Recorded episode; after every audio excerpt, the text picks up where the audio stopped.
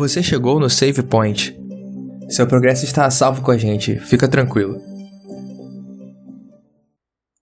Sejam bem-vindos a mais um episódio do podcast Save Point. Eu gostei muito do que o Thales falou, brasileiros e brasileiras. E eu queria até usar essa, essa frase que eu gostei bastante, confesso. Mas eu não sou o Thales, eu sou o Cris. E tô aqui com o Thales e com o Xande, com o Ronald, trazendo para vocês o primeiro episódio da nossa lição jovem desse novo trimestre. Que nós vamos falar sobre o livro de Tiago, ou James. The Book of James, se você estiver ouvindo esse podcast na versão em inglês. E que essa título... vai ser a única parte em inglês. Exatamente, perfeito. E o título da lição dessa semana é. Calma aí. Sofrer com alegria. E é uma pergunta. Sofrer com alegria? Bom, já comentei quem tá aqui comigo, né? Então vou deixar eles se apresentarem mais uma vez. Primeiro, Xande, fala aí com a galera. Fala pessoal, mais uma vez aqui participando de mais uma temporada. Essa. Qual a temporada que é essa que a gente já tá de podcast já? De lição, pelo menos? Oito. Que é sexta? Oitava. Oito? Mentira, é. já, tem Oitava. oito? Sim. Que isso? Tá mentindo. Sério, pô? Caraca.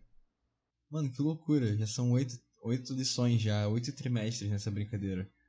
Que isso. Cara, se vocês aguentam a gente desse tempo todo, obrigado. A gente, a gente tinha que gerar, vocês tipo. Um, aquele negócio que tem na Twitch, né? Um emblema pra galera. Um token. É. Vai lançar Fazer uma um, NFT. Um, um, um cartão fidelidade, assim, tá ligado? Tipo, marcando, marcandozinho, e aí ouve. E aí quem marcar, sei lá, 10 temporadas ouvindo a gente vai ganhar um elo nosso lá no Instagram, sei lá. Do gênero. Enfim, gente. Estou feliz aí, mais uma lição. Dessa vez a gente vai. É uma coisa que eu nunca vi a lição fazer, que é emendar um livro no outro. Pegar, tipo, Hebreus Tiago.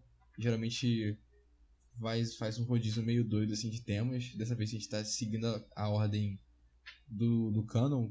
Então, sei lá. Tô curioso pra ver como é que vai ser. Isso aí, legal. Estou também com o Ronald, Prof. Ronildes. Dá um oi pra galera aí. E aí, meu povo, quero dizer que eu passei pelo período probatório e cá estou na minha segunda temporada e não vou sair até o momento. Né? Se ninguém me convidar para se retirar, eu estarei firme e forte até o final da temporada. E estou extremamente ansioso para o estudo do livro de Tiago, juro, porque eu gosto muito desse período ali paulino do primeiro século e, e esse período de Tiago e a carta de Tiago é uma, é uma carta que eu, eu acho ela muito interessante porque eu tenho muitas dúvidas e eu espero esclarecer essas dúvidas junto com, junto com vocês aqui. Isso aí. E nós temos também o Thales conosco. Bom dia, boa tarde, boa noite, família brasileira. Eu sou o Thales, estou muito feliz de estar aqui começando mais uma temporada temporada que fiquei empolgado quando no último episódio o Ronald falou que tem muitas coisas legais para falar sobre o Thiago. Eu comentei que eu não não era um livro muito atrativo para mim, que eu nunca tive muito nunca foi um chamariz para mim. Então, mas eu tô feliz, eu gostei do que eu li aqui já, o pouco que eu li. Então, tô empolgado. Legal. Queria também convidar para estar conosco hoje o Espírito Santo de Deus, que ele esteja à vontade aqui no nosso meio e esteja falando através de nós e também para você que está ouvindo esse episódio agora. Bom, antes a gente vai dar uma pequena, uma rápida contextualizada no livro de Tiago. E aí o Thales comentou né, que ele não é muito fã desse livro. E Martinho Lutero também não era tá? E alguns teólogos durante a Reforma Protestante também não eram fãs desse livro. Inclusive, Cris, Martinho Lutero chamou a carta de Paulo de epístola de palha, como se fosse algo que não dá, que não dá certeza, que não tem embasamento, algo leve que o vento leva. Olha aí, ó. Forte, forte acusação, hein? É uma forte acusação. Mas nós continuamos aqui porque o que, que acontece? Esse livro de Tiago, ele traz algumas como é que eu posso dizer? Posso dizer doutrinas? Não. Algumas. Algumas. Fala aí, Xande. Conceitos, talvez. Alguns conceitos. Conceitos. é, Afirmativas. Algumas afirmativas que são Alguns axiomas. axiomas que são meio complicados dependendo da ótica que você for olhar. O livro de Tiago ele é muito conhecido, né, por estar falando ter aquela, aquele famoso verso que fala que a fé sem obras é morta. E daí a gente entra numa seara muito complicada, mas que não vai ser o tema de hoje, mas é justamente o que era controvérsia para os teólogos da Reforma Protestante, que eles não conseguiam conciliar isso com a questão da justificação pela fé. Eles achavam, lendo o livro de Tiago, que dava a entender que Tiago estava ali pregando a justificação pela, pelas obras. Então, para eles era complicado com a relacionar isso, né, dentro da doutrina da, da sola fide, que seria somente pela fé, que a salvação viria somente pela fé. Então, eles se recusavam a, incluir o livro de Tiago no cânon bíblico na época, mas acabou que ao longo do tempo as igrejas cristãs incluíram, né, esse livro no cânon bíblico ao longo né, do tempo, como eu já comentei. O livro ele foi escrito por Tiago. Agora, qual Tiago? Essa é a questão. Igual a gente teve um livro de Hebreus que alguns diziam que teria sido escrito por Paulo, e Ellen White afirma que foi por Paulo, alguns também afirmavam que era uma escrita completamente diferente do estilo de Paulo, então talvez pudesse ter sido escrito por outra pessoa, talvez Apolo, que era também uma das pessoas que estava ali junto de Paulo em algumas, algumas das suas missões. Mas o livro de Tiago, a gente sabe que ele foi escrito por alguém cujo nome é Tiago, mas a gente não sabe exatamente qual. O, a, o que fica mais assim aceito é de que seria Tiago, irmão de Jesus. Lá em Mateus 13, 55, até tem um verso que comenta sobre Jesus e Tiago apontando ele como sendo seu irmão, que é o texto que diz o seguinte: diz assim. Era uma frase né, que as pessoas estavam se referindo a Jesus, dizendo: Não é este o filho do carpinteiro? Não se chama sua mãe Maria e seus irmãos Tiago, José, Simão e Judas? Pois é, Jesus tinha outros irmãos né, que da sua vida ali, do seu pai talvez, né, que tipo o pai dele já tinha outros filhos, né?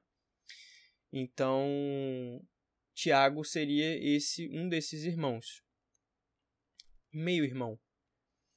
E aí eu queria perguntar para vocês se vocês têm algum, alguma consideração. Acho que o outro Tiago seria o filho de Alfeu, né? Seria isso? Isso, que era um dos discípulos, né? Mas o mais provável, pelo menos pelo que a gente vê de cronologia e tal, e sim, pelo menos pela época que essa carta foi escrita, o Tiago que sobra acaba sendo esse Tiago que era irmão de Jesus e também era líder em Jerusalém da igreja, né? Da igreja primitiva. Então, assim, pode ter sido outro Tiago aleatório, pode ter sido, mas o mais provável é que tenha sido esse cara mesmo.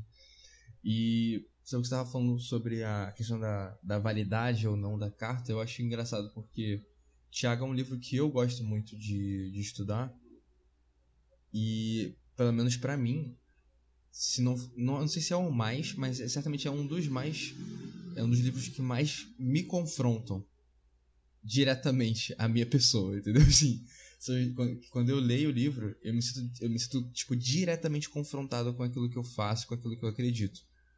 É, assim, porque eu acho que pelo menos a, a forma como o Tiago fala é uma forma às vezes muito dura, mas é muito clara e direta ao ponto, sem rodeios. Tu vê a escrita é muito diferente da escrita de Paulo, por exemplo, que às vezes ele quer montar um argumento e ele tipo, passa tipo, capítulos e capítulos, parágrafos e parágrafos, modulando o argumento para chegar na conclusão. Tiago ele vai seco. E é só, tipo, chute no peito, assim. E aí quando tu vê assim, caraca, meu Deus, E aí você começa a repensar sua vida inteira quando você lê Tiago. Então, assim, eu, pelo menos, é, tenho uma experiência nesse, nesse caminho com o Tiago, assim, que, que com o tempo eu fui aprendendo a apreciar um pouco mais a carta e a, a, a tentar deix, me deixar ser um pouco mais confrontado né, pela palavra. É, eu posso comentar uma, só uma curiosidade que eu descobri estudando aqui antes de gravar, que Tiago é uma derivação de Jacó, do nome Jacó. Só essa curiosidade aí mesmo. Exatamente. Legal. Então, o contexto é justamente entre 45 e 60 depois de Cristo. E aí a gente então entende, né, como a gente já comentou que seria Tiago, o irmão de Jesus. Para a gente já entrar na lição dessa semana, cujo tema é sofrer com alegria, a gente vai falar sobre o capítulo 1 dos versículos 1 a 8.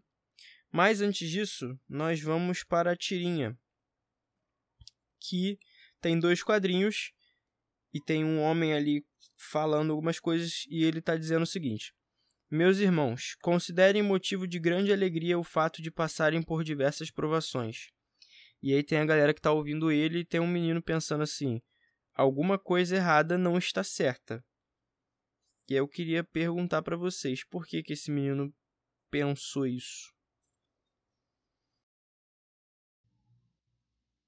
Cara, tô aqui pensando. É, no segundo quadrinho, pelo menos, a gente vê que a característica de roupas são sempre de judeus, né? E no versículo 1 de Tiago 1, ele, ele se refere às 12 tribos, né? Então ele está escrevendo essa carta para as 12 tribos que estão dispersas por toda a Europa ali, Ásia, norte da África, para poder mandar essas cartas para o povo judeu. E aí ele, ele fala que das provações que eles passam são, na verdade, motivo para eles se alegrarem. Sendo que a gente está estudando, tipo, desde a lição de aliança, que os, as, os momentos que eles passam de, de provação muitas vezes são fruto da quebra da aliança, que gera tristeza e, e gera arrependimento e tal. Mas, tipo, será que de repente eles não estavam. Essa questão da indagação é tipo, cara, se a gente tá sofrendo as consequências né, da quebra da aliança e por isso a gente está sofrendo, por que, que eu vou me alegrar?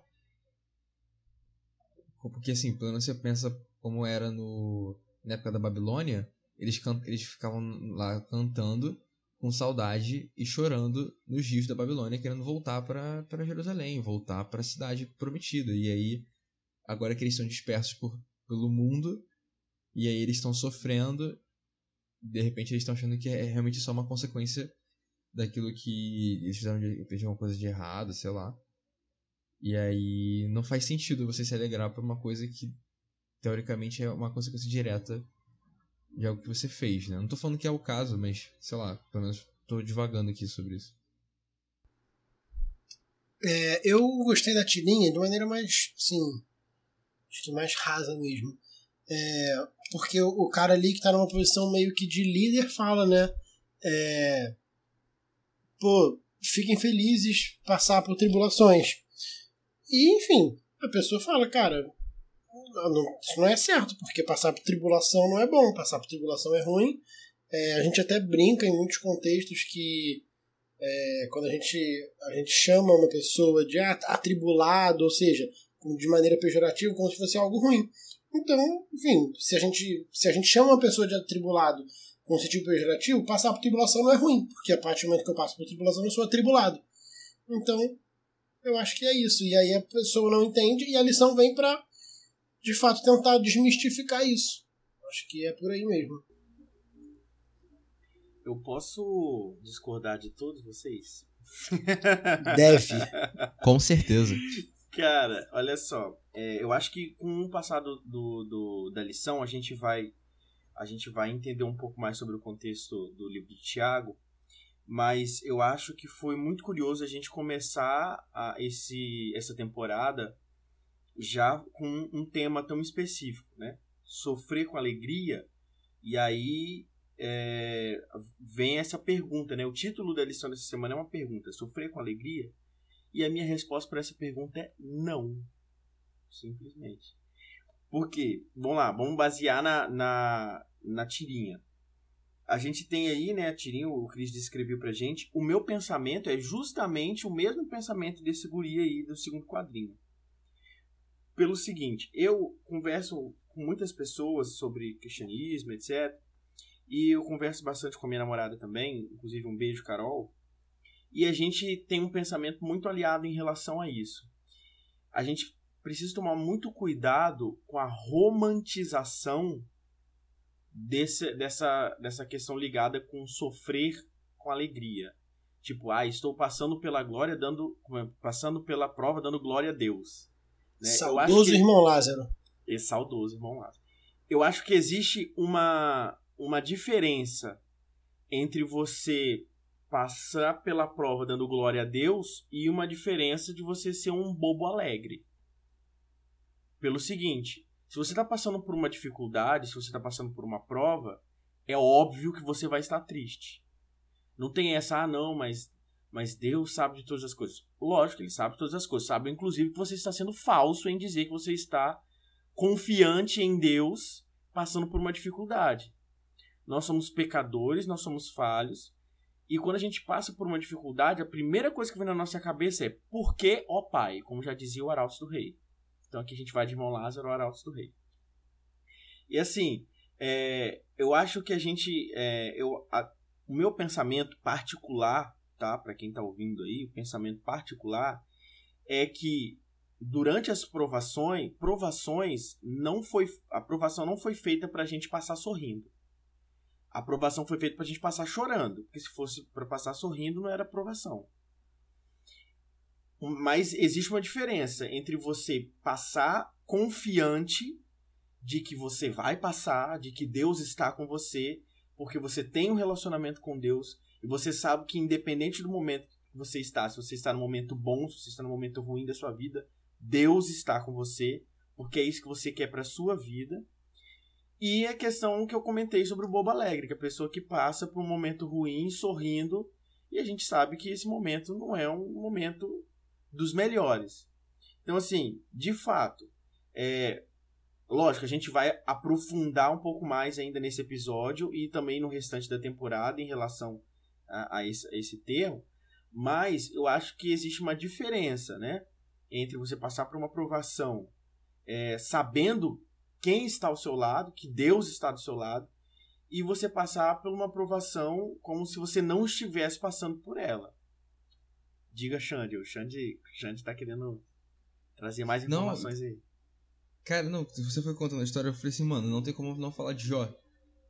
Sim. Tipo, Sim. não tem como não falar de Jó, porque assim, em nenhum momento, pelo menos que eu me lembro da narrativa de Jó, Deus, ele repreende Jó por estar triste e por demonstrar a sua tristeza e toda a sua angústia com toda a situação toda que ele estava passando. E que era literalmente uma provação. Satanás literalmente estava querendo provar se Jó era leal a Deus ou não. De verdade, né? Então, assim. Tanto que as únicas pessoas que são reprovadas por Deus são aquelas que diminuem Jó, né? E, e aquilo que ele está sentindo, reduzindo a simplesmente uma consequência de possíveis atos dele, né? E aí, o único momento que Deus repreende Jó é quando Jó Jó começa a falar como se Deus não tivesse controle sobre a situação. E aí Deus se mostra que sim, eu estou no controle de tudo. E aí o que acontece é que no final ele simplesmente ele entende que, que antes ele não conseguia ver Deus, ele só, ouvi, só sabia de ouvir, agora ele conseguia ver. Porque ele teve uma experiência real com Deus na aprovação. E aí e quando ele se alegra, é no final de tudo, quando a aprovação passa, e ele consegue estreitar ainda mais a relação dele com Deus. Então, assim, foram, foi muito tempo de sofrimento, de a esposa falando pra ele, tipo, amaldiçoar Deus e morrer. A esposa também tava passando por vários problemas, né? Enfim.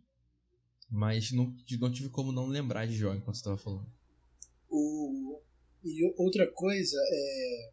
Ronald e Xande, perfeito quando acho que o Ronald foi completamente assertivo e o Xande complementou mais ainda. E aí é, entra aqui a, a, a expressão do, do, texto quando fala assim: Meus irmãos têm de por motivo de toda alegria. É, quando a gente lê assim, a gente acha que a, a nossa alegria, o motivo tem que ser passar por várias provações. E numa leitura rápida a gente entende que é isso. O Ronald veio perfeitamente falar que não é. E quando a gente vê o, o motivo, o motivo, a tradução, essa expressão tende por motivo tem a ver considerar, pensar e estimar. Então é completamente diferente. A ideia aqui é que é um privilégio do quando a gente fala assim, a gente fala que é, um, é o privilégio do cristão passar por tribulação. Cara, o privilégio não é esse. O privilégio é considerar tendo inteligência, ou seja, tendo raciocinando as provas e as dificuldades que, que a gente está passando. A gente precisa entender e estudar as, as vontades de Deus, os desígnios de Deus. Então é completamente diferente eu estar tá momento de sofrimento e, e, achar e botar uma pressão que eu tenho que estar tá feliz porque eu estou passando por aquilo. Porque a gente não está feliz, como o Ronald falou. Mas é completamente diferente. A gente pensar e estimar aquilo como um privilégio e considerar com inteligência as provas e dificuldades que a gente está vivendo. Então eu acho que quando, quando a carta fala, é por aí. É, porque é o seguinte, assim, só para poder esclarecer, é, quando a gente pensa né, que a gente vai passar por uma aprovação feliz, a gente acaba dando crédito àquela ideia de que o cristianismo ele é uma fé rasa. Tipo assim, ah, meu Deus é maravilhoso e todas as provações vão vir como forma de, de bênçãos. E aí, tipo assim, fica parecendo assim que é um, um cristianismo muito raso. Né? Aí o cara que não é cristão olha pra gente e fala assim: nossa, o cara tá passando por uma dificuldade lá e tá mó felizão. Que tipo de, de religião é essa, né? Que tipo de crença é essa que ele acredita, né? Que, ah, mesmo passando por dificuldades, né? Ele, ele está vivendo um momento feliz. Então, assim, é, na, na real é como se fosse um, um, um Jó reverso, né? Porque o Jó, ele, ele vai chegar lá no final e vai começar a questionar a Deus. E nesse caso, não, não, não existe um questionamento, né? Uh, existe um, uma acomodação, né? Tipo, não, eu vou passar pela prova aqui tranquilo, né? E Deus sabe de todas as coisas e eu vou estampar um sorriso no rosto, porque enfim, existe aquela questão tipo assim, ah, óbvio, nós estamos passando por uma aprovação junto com Deus e já temos a certeza da vitória. Mas você passar por uma aprovação e passar sorrindo, eu acho que você está querendo enganar mais a si mesmo, né, do que tentar de fato mostrar um cristianismo mais sólido. Jesus não passa a aprovação sorrindo. E quando ele estava no Getsemane, ele chorou sangue. Quando ele viu Lázaro morrer, morto, né, na verdade, ele chorou. Quando ele viu Jerusalém, pensando em tudo que ia acontecer, ele chora. Então, assim, quando Jesus, quando Jesus ele é aprovado é, e ele tem tipo, a principal aprovação que foi ali no, no Getsemane, ele não demonstrou, tipo, ele não ficou tipo, ah, beleza. Ele falou, tipo, pô, pai, se der, passa de mim o cálice, porque eu, eu, é muita, é, é, uma pressão muito grande, mas se não tiver jeito, eu, seja feita a tua vontade. Então, assim, é colocar a sua vontade de lado e aceitar que você vai passar por um período de sofrimento entendeu? Para que seja feita a vontade de Deus. Não necessariamente que o sofrimento é a vontade de Deus, tá? Mas só no caso de Jesus aqui que a gente tá falando. Bom, deixa eu só ler o texto que eu prometi que a gente ia ler o texto, mas a gente entrou na discussão e eu tenho que cumprir com a minha promessa. É, no versículo 1 ele começa, começa dizendo assim: Tiago, servo de Deus e do Senhor Jesus, e algumas traduções é escravo, ele se diz escravo de Deus e do Senhor Jesus Cristo, as doze tribos que se encontram na dispersão ou na diáspora. Saudações. Então a gente tem mais um mais um livro em que ele está se referindo aos judeus, né? Ou aqueles que eram de fato judeus e acreditavam em Jesus. O mesmo público que a gente viu em Hebreus. Então, talvez ali próximo mesmo do, do mesmo contexto histórico porque tanto o livro de Hebreus é para o povo que está sofrendo, quanto esse aqui também já começa com isso, né? Olha, vocês estão sofrendo e tal. E aí ele começa dizendo assim: Meus irmãos, tende por motivo de toda alegria o passardes por várias provações, sabendo que a provação da vossa fé, uma vez confirmada, produz perseverança. Ora, a perseverança deve ter ação completa, para que sejais perfeitos e íntegros, em nada deficientes. vou, vou parar por aqui, porque depois a gente vai entrar no, no restante desse, desse texto. Só queria fazer alguns comentários em cima disso. É, eu tô gostando da discussão de vocês e eu, quer, eu vou jogar uma, uma pimenta em cima do que vocês estão falando. Vou piorar a situação para vocês. Vocês comentaram, né, que a gente não. que a gente. Não necessariamente a gente vai passar ali pela aprovação alegre. Né? Vocês comentaram sobre isso tal, e, e tiveram esse entendimento. Só que aí nós temos o seguinte: temos um texto em 1 Tessalonicenses 5,18 que diz: Em tudo dai graças, pois essa é a vontade de Deus para vocês em Cristo Jesus. E também tem o outro texto em que Jesus comenta, né, que ele fala assim: No mundo tereis aflições, mas tem de bom ânimo, pois eu venci o mundo. Esse texto de 1 Tessalonicenses, ele fica, ele complica um pouco a situação que vocês estão falando, porque ele fala assim, olha, deem graças em todas as circunstâncias. Então, assim, tudo que acontecer na vida de vocês, vocês vão falar, ah, graças a Deus. Graças a Deus. E aí? Ô, Cris, é... eu acho que é diferente a gente dar graças por tudo que a gente está passando ou em tudo que a gente está passando. E o segundo texto lá, é, Jesus fala: No mundo tereis aflições, mas tem de bom ânimo, pois eu venci o mundo. O motivo do bom ânimo não é porque a gente está tendo aflição, é porque Deus é porque ele venceu o mundo. Tem o pois ali para explicar. Pois eu venci o mundo. Então, é, o, o nosso, a gente vai passar por aflição, mas a gente precisa ter bom ânimo não porque a gente está passando por aflição, mas porque ele venceu o mundo. E aí entra o que eu falei, é completamente diferente eu dar graças por tudo que eu estou passando ou em tudo que eu estou passando.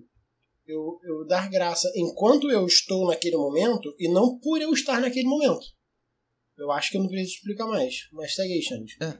Não, então, o texto que o Cristo citou de Tessalonicenses é o verso 18 do capítulo 5 e o verso 17 é orar sem cessar. Assim como o orar sem cessar não é ficar orando de joelhos 24 horas por dia, o eu entendo pelo menos que em tudo dar graças também não é ficar agradecendo por tudo que acontece ao longo do seu dia, durante 24 horas por dia, mas é assim como o orar sem cessar é estar em, em constante contato com Deus em oração, independente de onde você esteja, mas estar sempre com o pensamento ali tipo conectado, tipo preciso, eu eu posso levantar meus pensamentos a Deus a qualquer momento do meu dia e o intuito da graças é ser grato constantemente.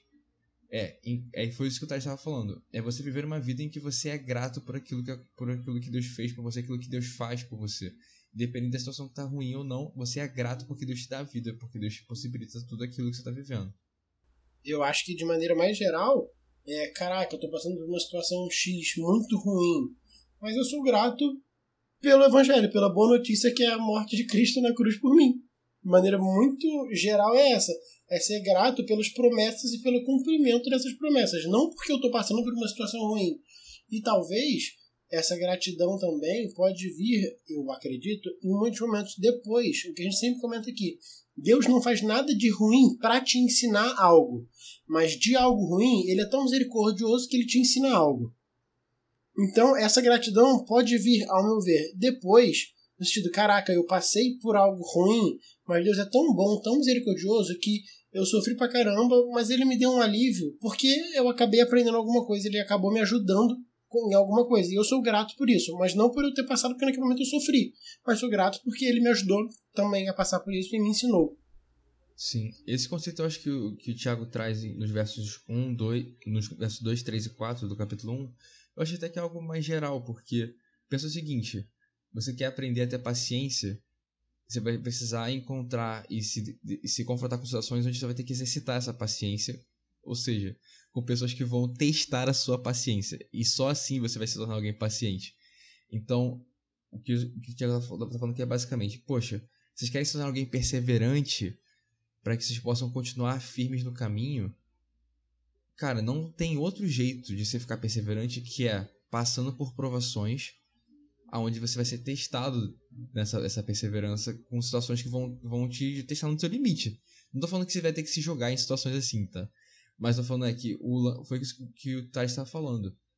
Mesmo quando você passa por situações assim que não é da vontade de Deus que você sofra, mas uma vez que você já está nelas, Deus usa esse tipo de situação para te testar e para tipo, para te ensinar a ser mais ainda perseverante, a ser mais paciente. Entendeu? Então acho que é algo que é também natural, né? Que o, ele fala, tende por motivo de grande alegria passar por provações, sabendo que a prova da vossa fé desenvolve essa perseverança. Ou seja, a alegria não é no, no passar pelas provações, mas sabendo que quando você passa por elas, no fim você desenvolve perseverança, que é o que vai te, vai te ajudar a te manter no caminho. Entendeu? É onde Deus usando o que ele tem à disposição para te treinar melhor a ficar mais perto dele, entendeu? É, isso que você comentou é legal porque é exatamente onde eu queria chegar, que essa palavra perseverança que é usada no grego, ela é upomone, ou upomone. É a mesma palavra que está em Apocalipse 14, 12, quando é dito aqui está a perseverança dos santos.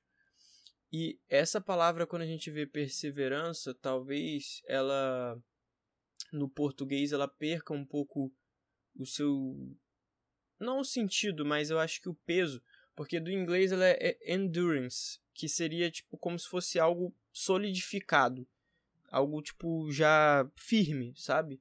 Então ele comenta sobre essa questão, mas eu, eu, eu acho que o Ronald definiu esse bem, foi bem assertivo quando ele fala que assim, cara, você não vai estar tá feliz porque você está sofrendo, mas enquanto você estiver sofrendo, você deve se alegrar pensando no fruto disso é pensar assim, cara, tá, eu tô sofrendo e tal, beleza, tô sendo provado, mas lá na frente isso vai valer a pena, sabe? Tipo, vai valer a pena no seguinte sentido: minha fé vai estar fortalecida quando eu passar por isso. Então, tipo, é nesse sentido que eu vejo dele falando da alegria, porque, cara, enquanto você tá passando por um momento difícil, você pensa assim, cara, como é que eu vou conseguir passar por isso aqui? É igual, e eu penso assim, é igual quando a gente tá num, fazendo exercício na academia e tal, e no crossfit, no funcional, e aí você tá ali, cara, o negócio tá difícil e tal, e você fica assim, não, pô, sei lá, eu faço academia, então você fica pensando nas repetições, né? Ah, não, pô, faltam mais tantas repetições, você fica assim, cara, não, não consigo mais. Você pensa, não, cara, mas peraí. Quando eu terminar essas repetições, lá na frente, meu músculo vai estar tá mais forte. E é isso que te dá o, o, a motivação de você continuar e você não largar na terceira, na quarta repetição. Você ir até a décima, sei lá. É justamente esse, esse, essa, essa percepção de que, cara, quando eu terminar isso aqui, quando eu passar, quando eu finalizar isso, eu vou estar tá mais forte. É, é, antes de eu comentar o que eu ia falar, queria aproveitar esse exemplo do Chris e dizer que eu faço exercício físico simplesmente não morrer. Essa é a parada. Eu não quero ficar mais forte, eu só quero não morrer. As minhas taxas estavam muito altas e aí o médico falou: você precisa fazer exercício. E aí eu estou fazendo exercício por conta disso. Mas assim, aproveitando para contextualizar sobre isso, a minha, eu gosto muito da, da, da, versão da minha Bíblia, que é a nova tradução na linguagem de hoje. E aí, os quatro primeiros. É, não, o 2, o 3 e o 4 é, versículo ali do, de Tiago, na minha Bíblia, fala o seguinte: Meus irmãos, sintam-se felizes quando passarem por todo tipo de aflição, pois vocês sabem que quando a fé vence essa, essas provações, ela produz perseverança. Que essa perseverança seja perfeita, a fim de que vocês sejam maduros e corretos, não falhando em nada. E aí eu acho isso muito interessante por, por dois pontos. O primeiro ponto, a gente tem uma cabeça muito finita e eu tenho trabalhado muito isso em mim, até por até para poder trabalhar, eu, eu preciso trabalhar isso bastante, que a gente geralmente tem a percepção da história completa, né? É, é, por exemplo, ah, vou estudar sobre Revolução Francesa, então vou desde os movimentos iluministas até o momento que a gente corta a cabeça do rei Luís XVI. Então eu conheço a história completa. Eu sei por que o Luís XVI morre porque eu estudei a parada lá atrás. Só que quando se trata da nossa vida, seja espiritual ou seja a nossa vida mesmo, a gente perde um pouco dessa noção. a gente passa por um período, né, que seja uma aprovação ou até que seja uma bonificação, e a gente esquece do que vem depois. A gente não para para pensar no que vem depois, né? A gente sabe que a gente quer passar por aquela por aquela aprovação, mas a gente não pensa no depois. E eu acho que é aí que entra essa parada. Porque, é, e aí vem a segunda parte do, da, da minha justificativa. De, aí você pensa assim, pô, beleza, então Deus está permitindo que aconteça alguma coisa ruim agora, para que lá na frente aconteça uma coisa boa. Primeiro, a gente tem que saber que as coisas ruins que acontecem, elas não vêm de Deus, elas vêm do pecado. Ponto. Nós estamos na condição de pecadores desse mundo. Então as coisas ruins que acontecem vêm por consequência do pecado. Por consequência da, da desobediência. Ok? E, e segundo, a questão é a seguinte: que mesmo com o pecado, mesmo com a desobediência, Deus consegue tirar uma coisa boa de uma coisa ruim. Exemplo. recém, é, alguns anos atrás, o meu pai ele teve algumas, alguns problemas de saúde. E aí ele acabou tendo duas paradas cardíacas em fevereiro de 2020. E aí ele viu a morte de perto. A primeira e ele era fumante. A primeira coisa que o médico falou, você precisa parar de fumar, senão você vai morrer. E ele parou de fumar. Ah, pô, precisou de duas paradas cardíacas, o cara quase morrer para parar de fumar? Talvez sim.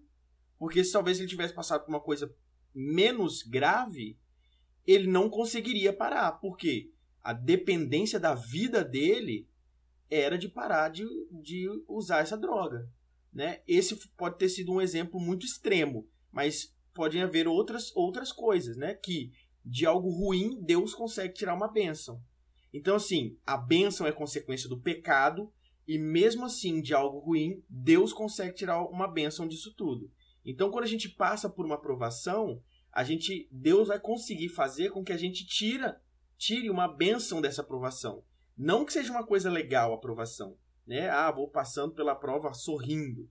Não, mas a gente vai tirar alguma coisa, né? Deus vai nos ajudar para que a gente tire alguma coisa boa e a gente consiga enxergar o fim dessa linha do tempo, o fim dessa história, né? E consiga tirar uma lição dali.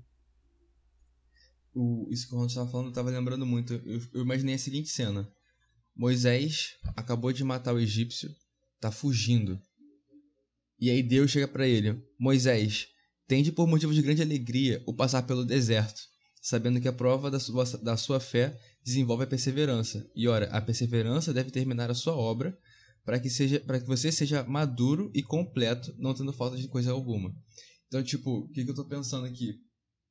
Moisés era um cara que precisa que tipo o, o fato de ele ter ficado 40 anos no deserto foi a, essa grande provação que acabou desenvolvendo nele a perseverança através da fé, para que ele pudesse ter fé o suficiente para poder terminar a obra que tinha sido encarregada desde o início, que era de libertar o povo. Então, assim, foi o deserto e aquela provação toda que Moisés passou que foi moldando o caráter de Moisés para que ele pudesse ser maduro no fim das contas. E assim, hoje só estamos aqui gravando o podcast por uma sequência de eventos que foi acontecendo que foi moldando a nossa história até agora e gente chegar no nosso nível de maturidade que a gente está aqui hoje. Não que a gente seja super maduro, mas tipo, a gente chegou no nível de maturidade que a gente tem hoje graças a todas as experiências que a gente passou, experiências boas, experiências ruins, traumáticas, mas foram coisas que moldaram a nossa vida até aqui. E se eu tô aqui hoje, se eu casei com a minha esposa, se eu tô gravando o podcast Save Point, se eu tô terminando a minha faculdade agora, se eu tô trabalhando, são tudo isso é consequência das decisões que eu tomei lá no passado e de, de coisas que eu passei, de, de, problemas que eu enfrentei e que hoje me fizeram ser quem eu sou. Então, assim, se hoje a gente está aqui, se hoje a gente tem força para estar tá aqui, tarde da noite, gravando um episódio para vocês, é porque em algum momento lá atrás Deus provou a gente e por algum motivo a gente está aqui, entendeu? Que seja, obviamente, a graça de Deus tem um, esses episódios eles são interessantes porque eles vão criando casca na gente, né? Por exemplo, eu uma vez eu fiz um comentário numa na classe jovem, e algumas pessoas não entenderam o que eu falei. Eu, eu acho que eu tinha dito que quando José ele recusa dormir com a esposa de Potifar, que aquilo ali cria uma casca nele e que assim é como se fosse uma prova para ele e ele passa na prova. E a partir daquele momento, você meio que não vê na Bíblia nenhum pecado de José. Não que ele não tenha pecado, mas assim, aquele evento ali seria um evento que determinaria a, a história de José na Bíblia. Por exemplo, talvez se Davi não tivesse cometido pecado com Batseba, a história de Davi seria retratada de uma forma diferente na Bíblia. E aí, eu lembro também, assim, por exemplo, o que eu, que eu quero dizer com criar uma casca. Ah, significa então que você não vai mais pecar naquilo ali? Não, não é isso. Mas, por exemplo, a história de Daniel também é assim. Pô, Daniel, no início, ele tem algumas provas. Pô, ele vai, vai comer do que tá lá, da comida que não, não deve comer.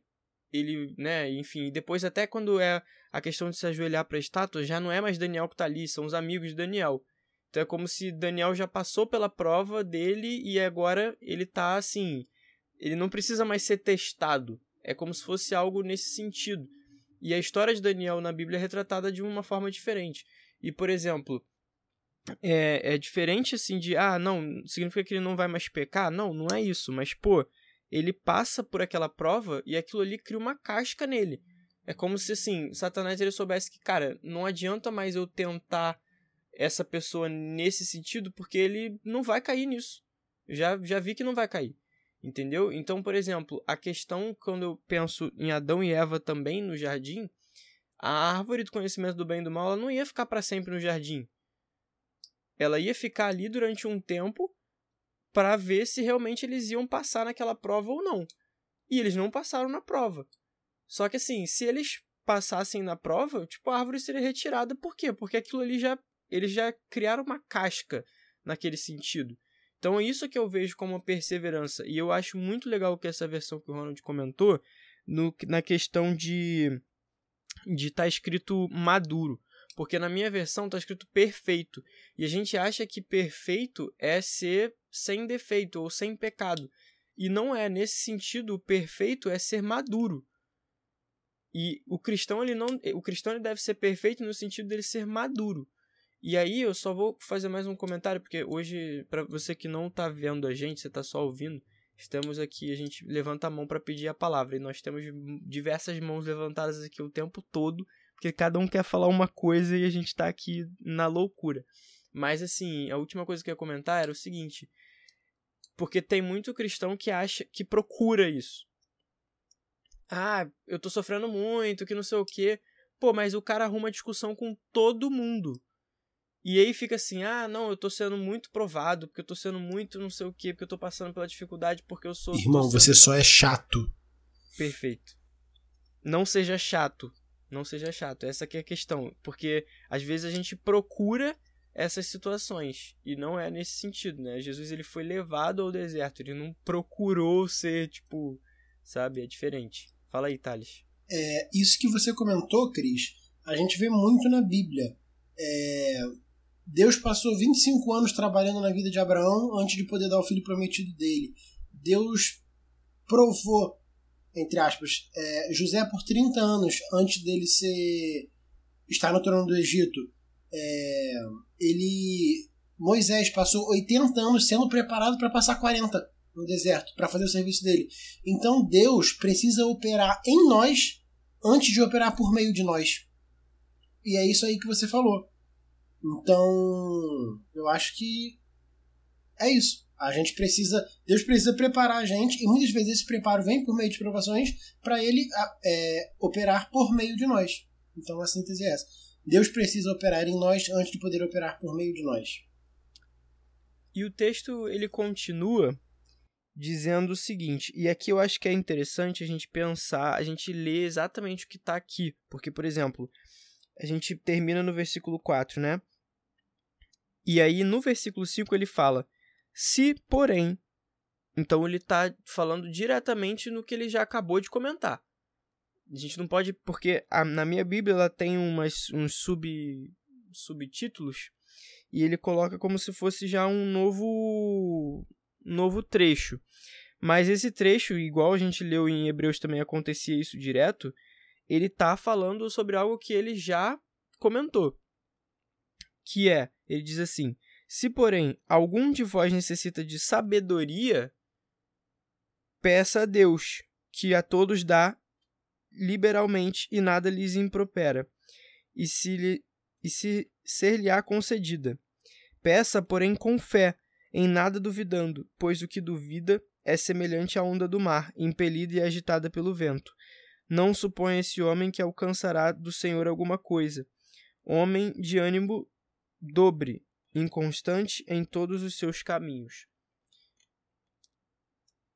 Então, ele comenta que justamente assim, olha, se você precisa de sabedoria para passar sobre essas coisas, peça a Deus. É, seguindo no texto aí, é, dos versos 5 ao 8, é muito legal, eu estava esperando para falar sobre isso, porque a gente não tinha chegado nesse capítulo, nesse, nesses versos ainda. Essa, essa nossa sina entre conseguir obter sabedoria e essa casca que o Cris comentou das tribulações até a sabedoria, a gente consegue nesse texto resumir em quatro verbos, que é considerar, saber, deixar ou permitir e pedir. E aí a gente vê o, o, considerar, lá que eu falei no início, que é o tende por motivo, que a tradução é considerar.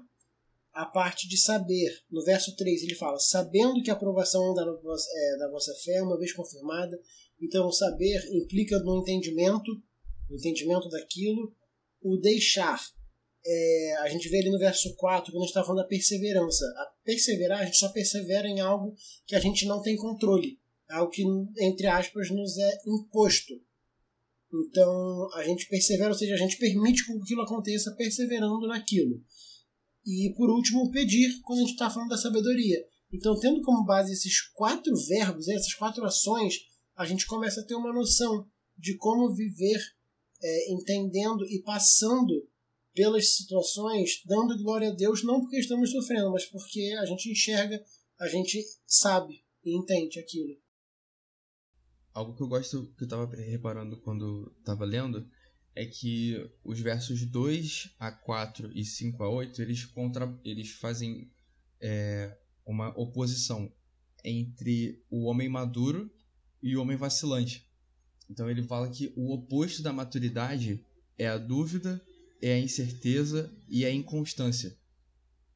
Ou seja, quando, a, quando a, a, o homem que é a pessoa que é que passa por provações e que desenvolve através da fé a sua perseverança, ela é o oposto da pessoa que duvida e que ela é inconstante nos seus caminhos e que não consegue ser firme, que consegue sempre vacilando, entendeu? Então é, é legal perceber como que qual que é, o que, que é o oposto de quê? Que a perfeição, no caso que é a maturidade, é em relação a ter um relacionamento com Deus e entender que Deus vai sempre, te vai sempre trabalhar em você, como o Thales falou, para que ele possa atuar através de você e apesar de você, enquanto o oposto disso é, é quando você tem realmente essa dúvida, né? E você a imaturidade é sobre a inconstância, na verdade, das pessoas. Eu gosto muito da, da parte de terça-feira, porque na, na, no dia de terça-feira é, tem uma provocação falando sobre as questões que nós estamos levantando aqui, né? Que o título da lição de terça é uma pergunta: provações são uma coisa boa? E aí eu acho muito interessante a forma como a, a lição encerra o dia de terça-feira com um verso de Hebreus, do capítulo 11, no verso 6, né? Que a gente acabou de estudar Hebreus. E aí diz o seguinte: ó, fé significa estar convencido da existência e atuação do Senhor bem como da sua vontade de recompensar aquele que se aproxima de Deus. E aí a lição termina dizendo o seguinte: por meio da fé, o cristão pode até mesmo se beneficiar das provações, apoiar-se na fonte da sabedoria e desfrutar o tempo todo é, de uma alegria permanente que está alicerçada em Deus. Então, tipo assim, a alegria de você passar pela aprovação não está em você passar pela aprovação fielmente, né? Ou então é uma alegria vazia, né? Para você mostrar que você está passando pela aprovação, né? Mesmo que seja difícil, mesmo que seja uma aprovação, você está passando feliz. Na verdade, ele coloca a fonte dessa sua alegria, a fonte dessa sua confiança em Deus. Então você só vai conseguir compreender é, essas questões ligadas à, aprovação, né, de você estar passando por uma aprovação, se você estiver ligado à fonte dessa sua confiança, que é o próprio Deus. Não existe outra fonte de confiança na vitória dessas provações senão no seu relacionamento com Deus e na salvação que Ele mesmo atribui pra gente, que Ele mesmo oferece pra gente. O temor do Senhor é o princípio da sabedoria, né? Já diria Salomão.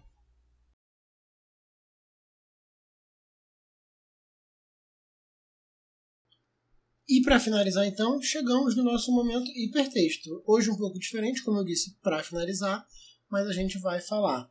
E a palavra da semana, comecei conseguindo não ver a palavra, a palavra é circunstâncias. E aí, Ronald, circunstâncias, o que, que vem na sua cabeça?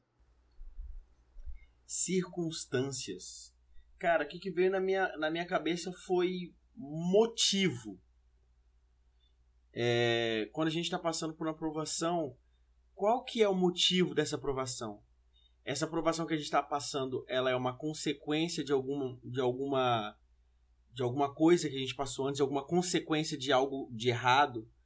E, e aí, como como se fosse uma consequência, né, uma, uma motivação, será que através da, da, do meu relacionamento com Deus eu consigo é, obter a vitória e passar por essa por essa por essa tentação, né, ou por essa uh, dificuldade. Então acho que circunstância tem a ver com, acho que tem um pouco a ver com motivação, assim. Não sei se eu E você demais. Não, eu gostei. Eu acho que até direcionou um pouco mais a minha. E você, Xande?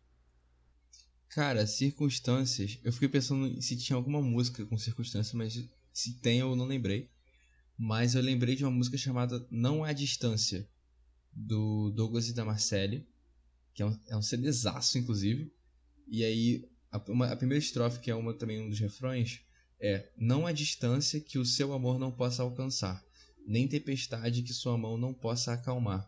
Dele eu preciso, ele é tudo que falta em mim cura a minha dor, tira o meu temor. E a música continua.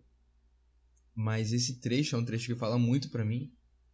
E que a ideia é que as circunstâncias, elas são só circunstâncias. Porque não, não tem nenhuma circunstância que Deus não esteja com total controle sobre. E que Ele não possa tirar algo bom disso. E que não tem circunstância onde você está longe demais, onde você está em uma posição inalcançável, e aonde ou seja algo que é insolúvel. Qualquer circunstância Deus pode atuar, entendeu? Então, foi o que veio para mim. A minha palavra, cara, eu, eu confesso que quando falou circunstância, eu fiquei assim, cara, não veio nada na minha cabeça, nada. E aí depois que o Ronald comentou, eu lembrei daquela do professor Girafales, que ele fala assim, qual o motivo, razão, circunstância e tal. E aí eu acho que eu pensei nisso assim, falei, caramba, realmente, acho que a minha seria razão, então, tipo, dentro, mas dentro dessa desse raciocínio que o Ronald falou.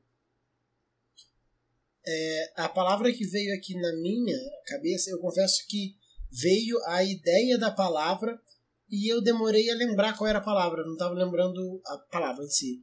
Mas é, vai parecer um pouco coach, mas eu vou explicar, não é. É oportunidade. E aí a gente ouve o coach falando, ah, toda circunstância é uma oportunidade para você ser melhor. Não é isso. É, todas as circunstâncias que a gente está é uma oportunidade para a gente reconhecer o caráter de Deus, reconhecer quem nós somos e que sozinho nós não conseguimos nada. É, então, e reconhecer, como o Ronald estava comentando de vitórias, e aqui eu queria falar uma frase na, é, que eu queria dar crédito a duas pessoas, a Carol, digníssima do Ronald, e ao Chris, que me falou essa frase, que a frase e a frase é que né, é, a vida do crente tem poucas vitórias, mas as poucas vitórias são boas vitórias. Então a gente está falando aqui de tribulações e de fato a gente tem muito mais na vida do crente. Nunca foi prometido pra gente que a gente ia ter coisa boa e vitória, mas que a gente tem a salvação eterna. A gente tenta viver o aqui e agora, o que a gente vai viver no lá e além. E essa é a nossa maior vitória, vai ser o viver lá com Cristo, o reino de Deus. O que a gente anseia hoje. E. É, pessoal, esse foi o nosso primeiro episódio dessa temporada. Ficamos muito felizes de você acompanhar a gente até aqui. Obrigado a você que aguentou a gente. É, e a gente espera que você esteja com a gente mais, mais uma vez nessa nova temporada, onde a gente vai estar falando do livro de Tiago. E aí eu queria deixar o convite aqui também para você. Se você está ouvindo a gente pelo site da Contexto Bíblico, a gente também está presente em outras plataformas como Spotify, Deezer YouTube. O YouTube ainda não, falei errado. Spotify, Deezer, Apple Podcasts, Google Podcasts. É, e também estamos no Instagram, arroba podcastsavepoint. Segue a gente lá porque a gente posta algumas coisas. Uma das coisas que a gente posta é toda quarta-feira a gente posta a palavra do momento hipertexto e a gente abre uma caixinha para você falar a palavra que foi na sua cabeça. E aí você pode mandar lá a sua palavra, mandar palavras de outras pessoas também. Fique à vontade, compartilhe com os amigos, não para a gente ficar famoso, a gente nunca quis isso, mas para que a gente possa conversar com mais pessoas sobre o reino de Deus. Então, mais uma vez, obrigado pela sua companhia até aqui e até semana que vem falando mais uma vez sobre a carta de Tiago.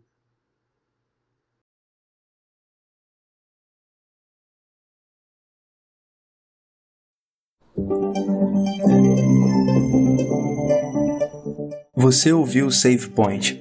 Obrigado pela companhia e nos vemos na próxima fase. Até lá!